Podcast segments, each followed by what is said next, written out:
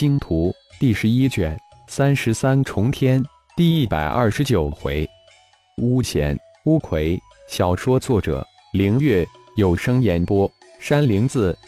顶峰族长的动势之中，部落里的一众掌权人物的情绪随着顶天的声音起起伏伏，脸的的神情更是一惊一乍，表情极其的丰富多姿。经过七八个月的追踪，我终于找到了那头未成年闪电金岩凤的落脚之地。被闪电金岩凤抓住，突然出现一个人将我救下，教了我一套拳法就离开了。闪电金岩在幽谷中发现一株长着七片黑叶的灵花，金岩将那花吞了。我吃了二片叶子。后来我修炼拳法之时，再后来遇到大哥，事情就是这样了。顶天将早已想好的事情经过讲了一遍。顶峰突然激动起来，如果没有猜错，那些人高来高去，陆地飞腾，虽然肉体脆弱不堪。但却有着了不起的神通，一定是那些大部落的巫贤，也就是天外天客。这种人可遇而不可求。天儿，那人是不是只有二米左右高度，能飞天遁的？与我们蛮荒世界的人大不一样。顶峰急切地问道：“一义父，你怎么知道那人的确很矮，能飞天遁的，有着很神奇的神通？”顶天惊诧地说道：“顶天，你刚才说的七片黑夜的灵花，可能是蛮荒圣物七叶幽灵花。你说你吃了二片，那剩下的在那儿？”一边的大祭司一脸的期盼，焦急地问道：“刚才族长抢先发问，自己不能打断，我连根一起拔回来了，还有五片叶子。”诺。顶天说完，毫不犹豫地从怀中将只剩五片叶子的七叶幽灵花掏了出来，递给了大祭司，还一脸的迷惑样子。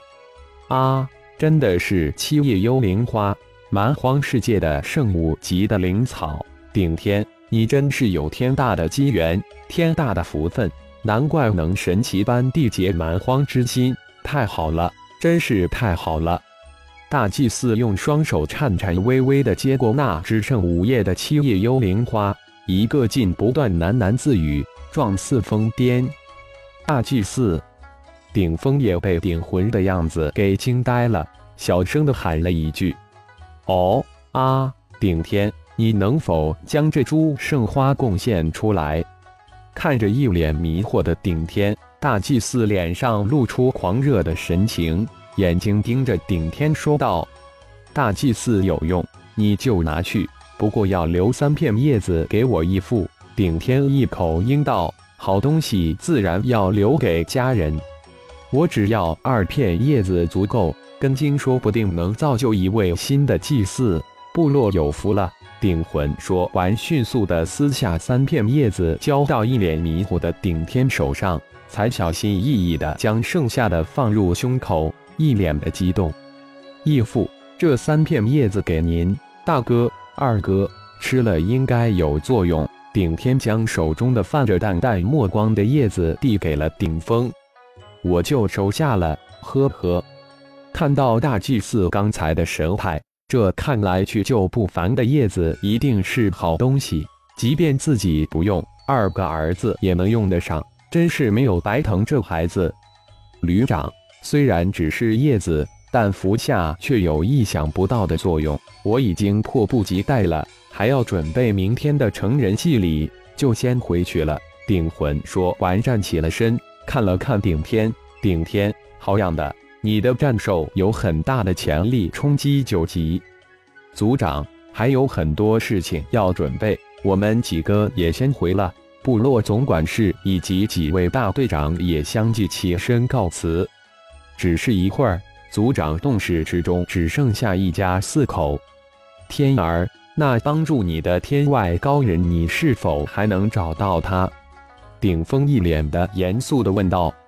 有五成机会能找到那高人，不知义父找那人何事？顶天好奇地问道。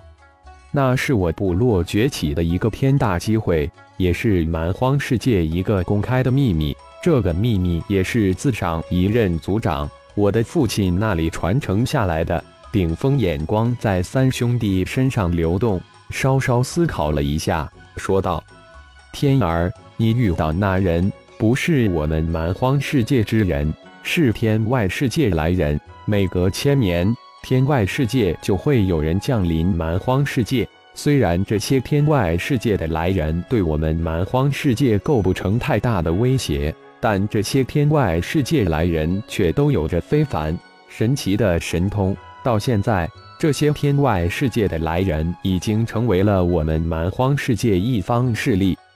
父亲，这些天外世界的人愿意加入部落吗？一边的顶战接口问道：“当然不会愿意，对付他们就要像对待凶兽一样，先用拳头将他们制服，再辅以许诺吸收蛮荒之气的神通。大多数都会愿意的，愿意的就成人部落的巫贤。”如果还不愿意，那就将他们变成乌葵。不过变成乌葵后，作用就大大降低了，那也是没有办法中的办法。非大部落绝不敢如此为之。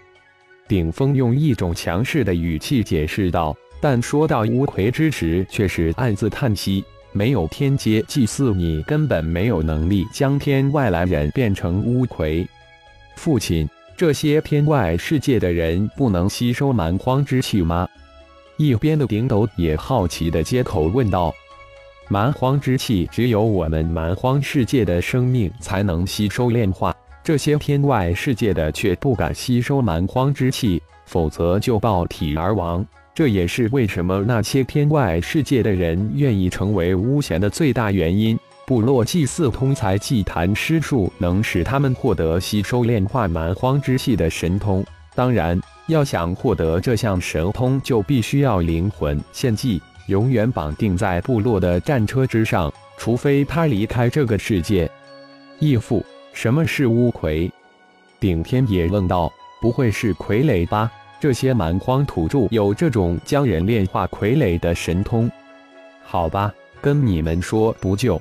不过此事只限你们三兄弟知道，不可外传，否则部落规矩处置。说到这里，顶峰的语气突然严厉起来：“父亲，您放心，我们兄弟三人绝不传递四耳。”顶战接口道：“巫贤是蛮荒世界公开的，而巫魁则是秘密，只有族长及大祭司才知道。巫贤是灵魂献祭，巫魁则是献祭灵魂。”巫贤灵魂献祭后，只是受到灵魂祭礼的制约，不违反约定则无事；而乌魁则完全失去了自主灵魂，也就是乌战士傀儡。顶峰说到这里，声音突然小了很多。果然是傀儡之术，就是在修炼界也没有几人有些神通，没想到蛮荒部落却掌握此神通。顶天心念急转，一个计划也慢慢成型。义父，您是要我找到那救过我的天外世界之人？您是想？顶天稍稍沉思了一下，一脸试探的问道：“能从八级闪电金岩凤爪下将你救下，又帮助你降服，说明这个天外世界的人很强很强，根本不是义父我能打败的。义父只想能不能通过你们之间的关系，请他成为我们部落的巫贤。”只要他愿意，我们部落跟他缔结天级巫贤的灵魂献祭，这也是我们部落最高级别的巫贤了，也是最低约束、最自由的巫贤。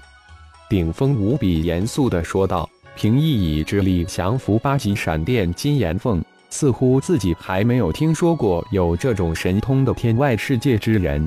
这是一个天大的机会，也是部落崛起的一个契机。”哪怕只有万分之一的机会，也要去争取。像这样的高人，既救了顶天，又无所索取，是不是表明一种态度呢？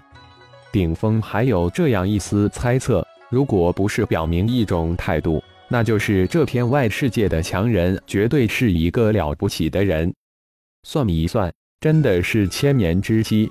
这片外世界的高人，绝对是这次进入蛮荒世界的新人。这是一个天大的机会，一定要抓住。